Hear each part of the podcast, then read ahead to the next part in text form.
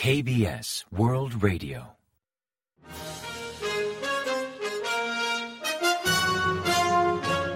Informativo de KBS World Radio.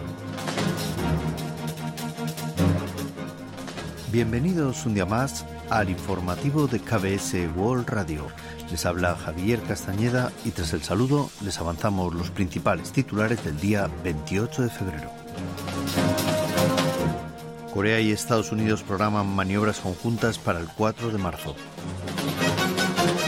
Seúl y Washington afirman que tendrán mano dura contra el comercio de armas entre Pyongyang y Moscú. Funcionarios surcoreanos urgen ante la ONU un mayor interés por los derechos humanos norcoreanos. Presidencia considera potestad del gobierno fijar el cupo para estudiar medicina.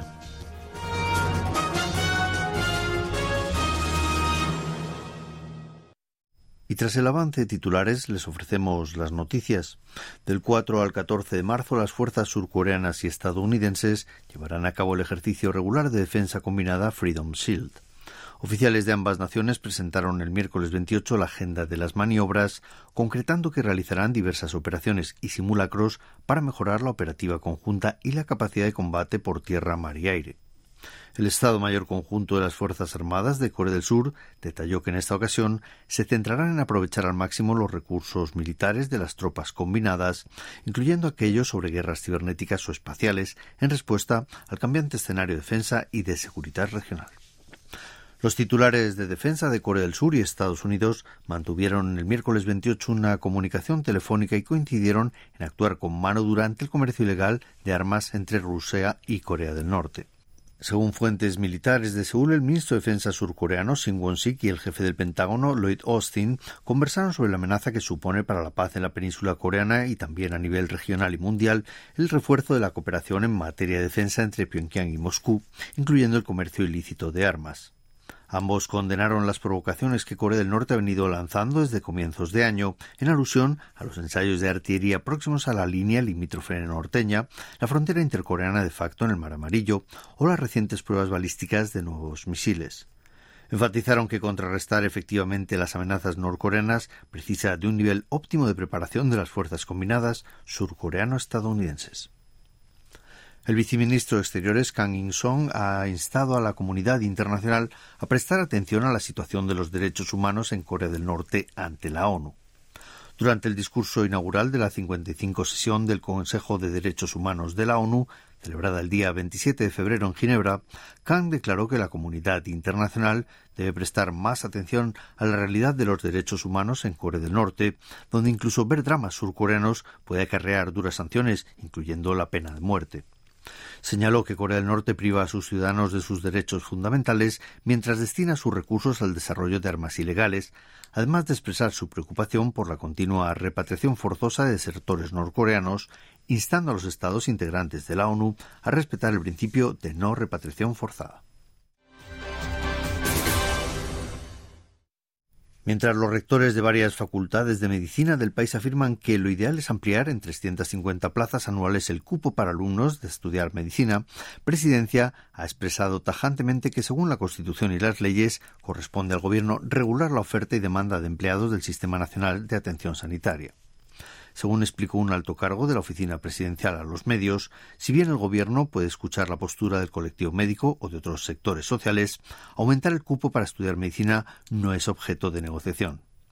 En este sentido, criticó que aunque la Asociación Médica Coreana se identifica como defensora del colectivo médico, a estas alturas resulta difícil decir que realmente son sus representantes. En cuanto a la ley especial sobre accidentes médicos que el Ejecutivo prepara, alegó que refleja las exigencias y necesidades de todo el sector médico, incluyendo los residentes o los especialistas de categorías más básicas. El gobierno ha presentado cargos contra varios funcionarios de la Asociación Médica Coreana por incumplir la ley de salud, al tiempo de urgir a los médicos residentes que vuelvan al trabajo antes del día 29, fecha límite dada por el gobierno antes de suspender su licencia de servicio. El Ministerio de Salud y Bienestar denunció a cinco funcionarios de la Asociación Médica Coreana, incluidos Kim Tae-gu, presidente de la asociación, y Chu Su-ho, jefe de Relaciones Públicas, acusándolos de incumplir la ley de salud y de obstrucción al trabajo. Según los datos facilitados hasta el 26 de febrero, un total de 9.909 médicos residentes presentó su renuncia y un 72,7% de ellos no ha vuelto a su lugar de trabajo. Al respecto, Ro Hwan Kyu, expresidente de la Asociación Médica Coreana, también acusado, criticó que el gobierno desea ponerles una mordaza en la boca y que si los médicos ceden ante el gobierno no habrá esperanza para Corea del Sur. En tanto, el Comité de Emergencia de la Asociación Coreana de Médicos Residentes aún no ha expresado una postura oficial sobre la fecha límite de regreso establecida por el Gobierno para el día 29. Mark Zuckerberg, el CEO de Meta, está de visita en Corea del Sur y se reunirá a puerta cerrada con representantes de los principales conglomerados como Samsung y LG y también con startups de realidad extendida. Durante el encuentro con estas startups surcoreanas hablarán sobre tecnología usada en realidad extendida en un debate enfocado a desarrolladores y programadores. El CEO de Meta también se reunirá con los dirigentes del G de Samsung para hablar sobre tecnologías y productos de próxima generación, además de valorar posibles escenarios de cooperación. Es la primera vez en una década que Mark Zuckerberg visita Corea del Sur desde junio de 2013. TEPCO, la compañía eléctrica de Tokio y entidad a cargo de la central nuclear de Fukushima, comenzó el miércoles 28 la cuarta descarga de aguas radiactivas. Según lo previsto, el vertido continuará durante 17 días hasta liberar al mar 7.800 toneladas de aguas residuales. Hasta la fecha, TEPCO ha arrojado al océano 23.351 toneladas de aguas tratadas, alegando que las muestras de agua marina recogidas en zonas próximas a Fukushima presentaban niveles de radiactividad inferiores al máximo permitido. Según anticipó la agencia Kyodo, desde abril de 2024 hasta marzo de 2025 prevén liberar 54.600 toneladas de aguas residuales en hasta siete descargas, aguas que en total contienen 14 billones de becquerelios de tritio, volumen teóricamente inferior al máximo anual permitido, fijado en 22 millones de becquerelios. Juan Song-hong, el actual entrenador de la selección olímpica, ha sido designado como seleccionador provisional de la selección surcoreana de fútbol. El presidente del Comité de Mejora del Rendimiento de la Asociación de Fútbol, Chong He-song, anunció el día 27 que Juan asumirá temporalmente el cargo de entrenador de la selección nacional. De los tres candidatos que había en ciernes, Juan, quien lideró la victoria en los Juegos Asiáticos el año pasado, fue la mejor opción.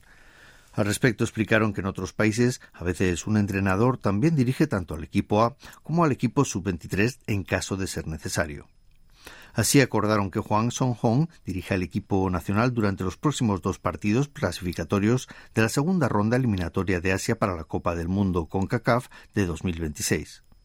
Ambos partidos serán contra Tailandia y se llevarán a cabo los días 21 y 26 del próximo mes.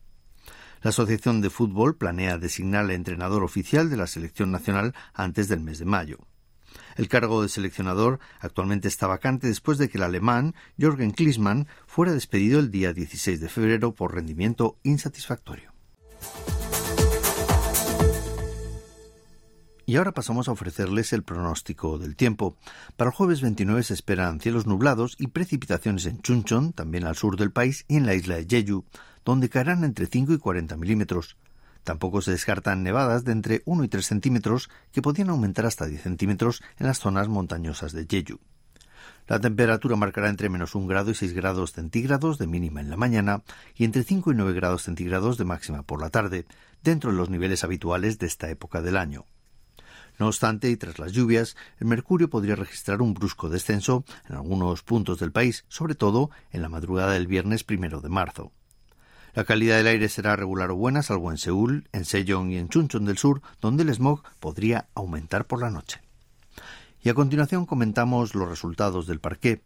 El miércoles 28 el Kospi, el índice general de la bolsa surcoreana, remontó después de dos días a la baja y subió un 1,04% hasta situarse en 2.562,29 unidades. En tanto, el COSDAC, el parque tecnológico, tuvo un día mejor y ganó un 1,13% hasta finalizar en 863,39 unidades. Y en el mercado de divisas, el dólar subió 2,6 wones hasta cotizar a 1.333,6 wones por unidad al cierre de operaciones.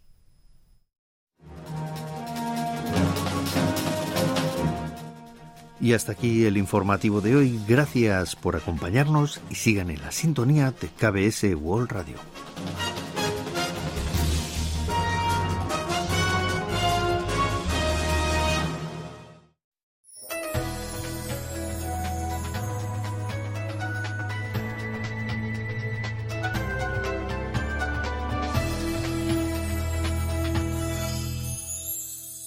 KBS World Radio